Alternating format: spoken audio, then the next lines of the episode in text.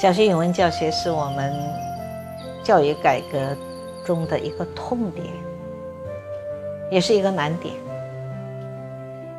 呃，说它是痛点呢，就是大家觉得不知道怎么去学，怎么去教。你说它是难点呢，教了十二年，语文还是没学好，话也没说好，文章也没写好。所以我们国内有一个权威专家说。中国的作文几乎是没有教学的，或者说，中国几乎是没有作文教学的。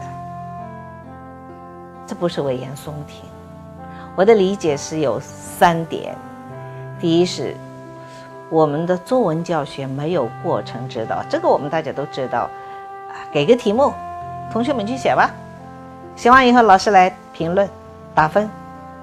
如果不满意的话，重写。第二个就是中文教学，它没有体系。你三年级到底要教什么？教到什么程度？六年级应该达到一个怎样的标准？所以我们二年级要求学生语言生动，多写比语句。到六年级还在说语言要生动，多运用比语句。二年级的老师提出来，要内容具体。语言通顺，六年级还在说内容要具体，语言要通顺，所以整个教学，尤其是中文教学是无序的。第三个，它是没有标准。这小学作文教学，其实作文教学是一个非常非常具有科学逻辑的课程，可是我们一直没有一个具体的标准。所以语文老师也不知道自己教的好还是不好，教的对还是不对，所以这个大家都是盲人摸象，这是一个比较比较不容乐观的现实。你再说到阅读吧，阅读其实它是占据小学语文教学三分之二的时间。可是我们的阅读一个学期读个二十五篇文章，反过来反过去读过来读过去的读，它仅仅停留在对内容的理解上。但是从语文课程的性质来说，这些学生读完了课文，他对这个文章的内容可能会知道，文章写了什么知道，但是文章这个内容怎么写出来，不懂。运用语言有没有什么特点？不懂，所以我们学生不要说学了六年语文，甚至学了十二年语文，他还是见语文考试头疼，还是不行。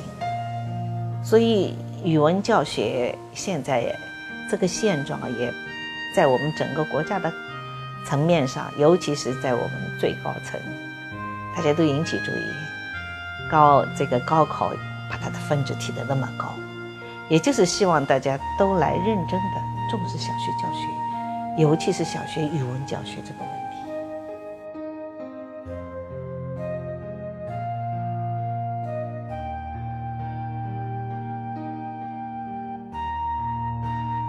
怎样学好小学语文？我们从综合的方面来说，小学语文它是一个完整的体系。刚刚我们说，小学语文。小学中文没有体系，我们首先把这个体系建立起来。你看，小学一二年级就必须要把句子表达这一个关一定要过过去。在小学一二年级，一定要把句子怎么写、怎样写通顺、怎样的句子是生动的句子，这些句子的基本技能全部要过关。到了中段，就是三到四年级，到了中段一定是要。把段落怎么写？也就是说，几句句子怎么连起来？几句句子怎么有规律的连起来？这个段是怎么写？段与段之间怎么联系？这些基本技能一定要在三年级、四年级通过我们的阅读，通过我们的写作把它教会。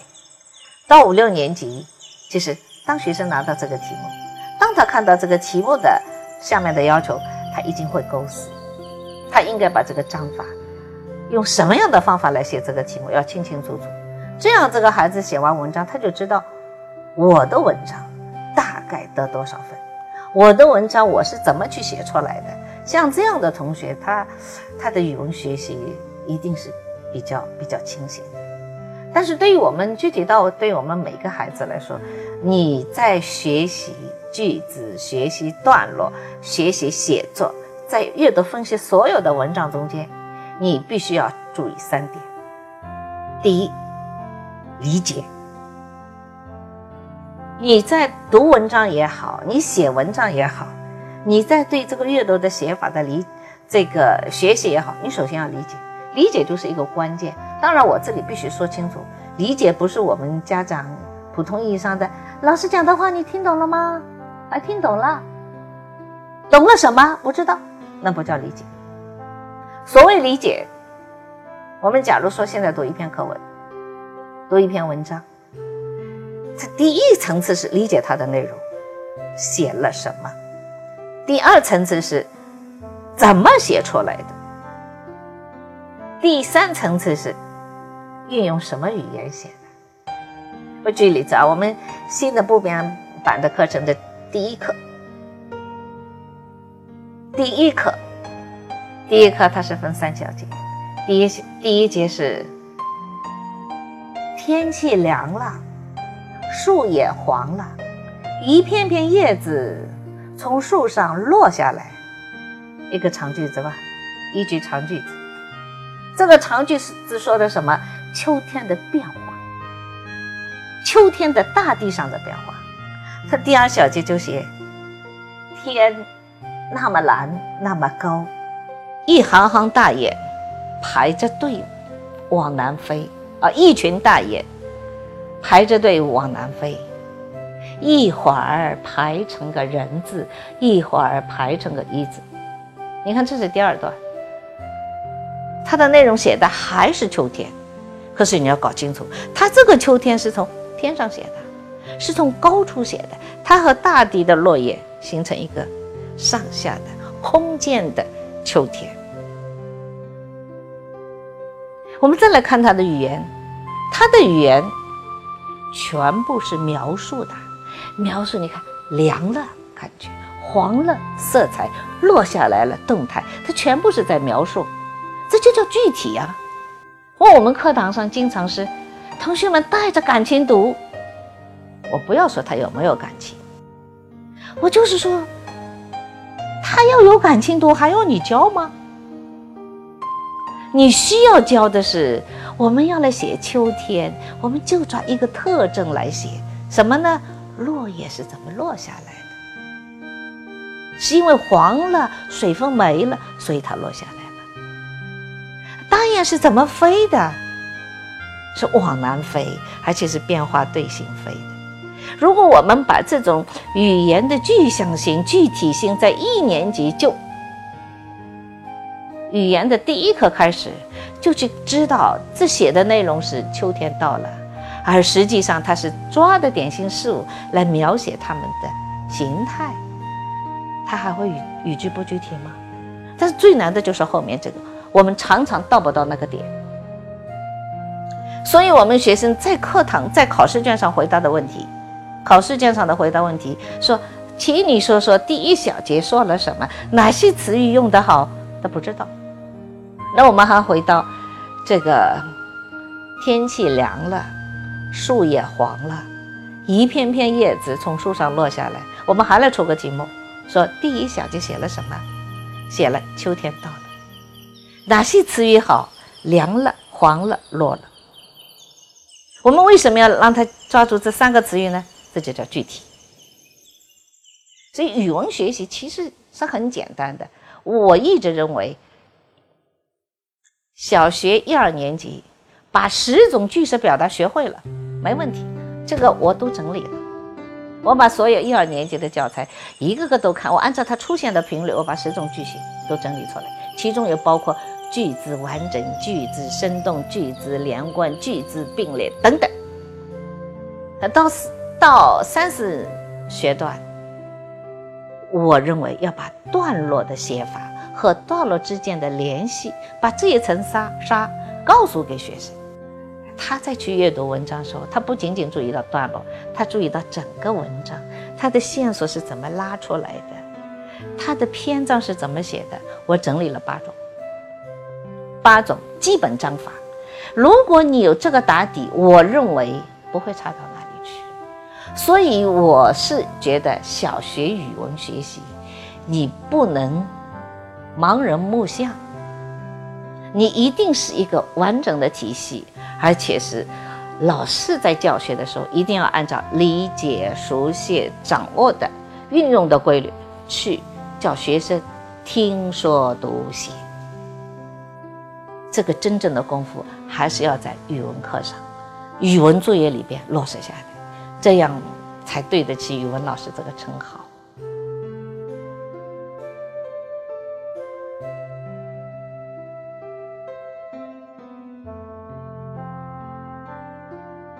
啊，小学语文的重要性，我我先说稍微高大上一点。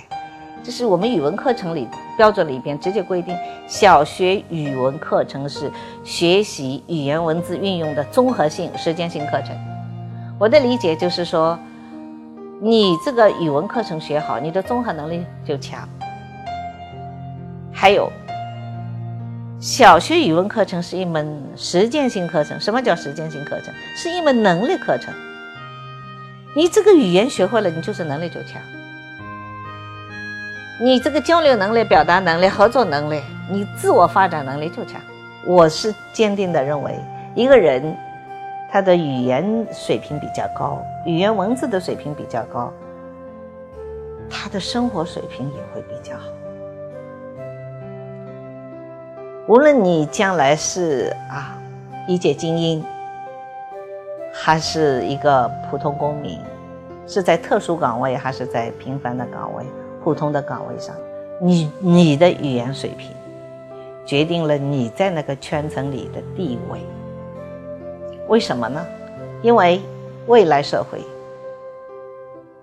不是单独的，不是单枪匹马的工作，它需要交流，需要合作。如果你不会去交流，你不会去交流，你就得不到机会。你不会跟别人合作，那我们可想而知。你的发展空间会比较小，这是第第一个。第二个，我觉得很重要的是，小学六年真是人一生中学语言的最好阶段。如果这个年段里头，我们在小学的各个年段里不完成相应的语言训练的指标，再到中学里再去补，基本上补不上来。我一直认为小学。毕业过去，他语文能力不行；到初中毕业，他的语文能力还不行，基本上就没法救了。他到高中里，他的语言，他基本上那个性格就是不大善于交流，不大善于表达。原因是他不会表达，不大会交流。第三个就是大家都很着急的，我们肯定要绕不过去的高考。高考在这两年改革里头，特别加大了它的权重。语文读和写的权重，像今年一百五十分的高考总分，一百五十分，基础分数。所谓基础分数，就是一些应该记的、应该写的，甚至个读音，这个我们在一年级就学的东西，只占二十分。余下的一百三十分就是写作和阅读，阅读里边还包含着写作的要素。所以你如果小学这个六年，你的语文，一直是上不去的话，肯定是拖你拖你高考的后腿。然后我们高考对于每一个人，对于我们每一个同学，他的终身发展，他的所起的重要性的决定性的作用，我们大家都心里明白。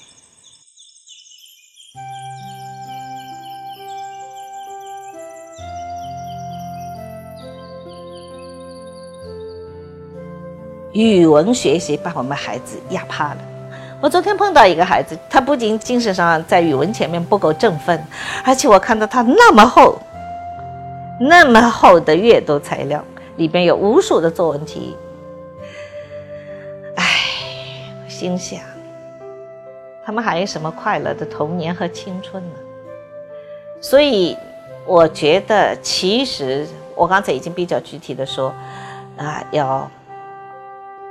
语文学习要有按照他语文学习的规律来做，要真正的理解，要这更多的熟悉，要精确的运用。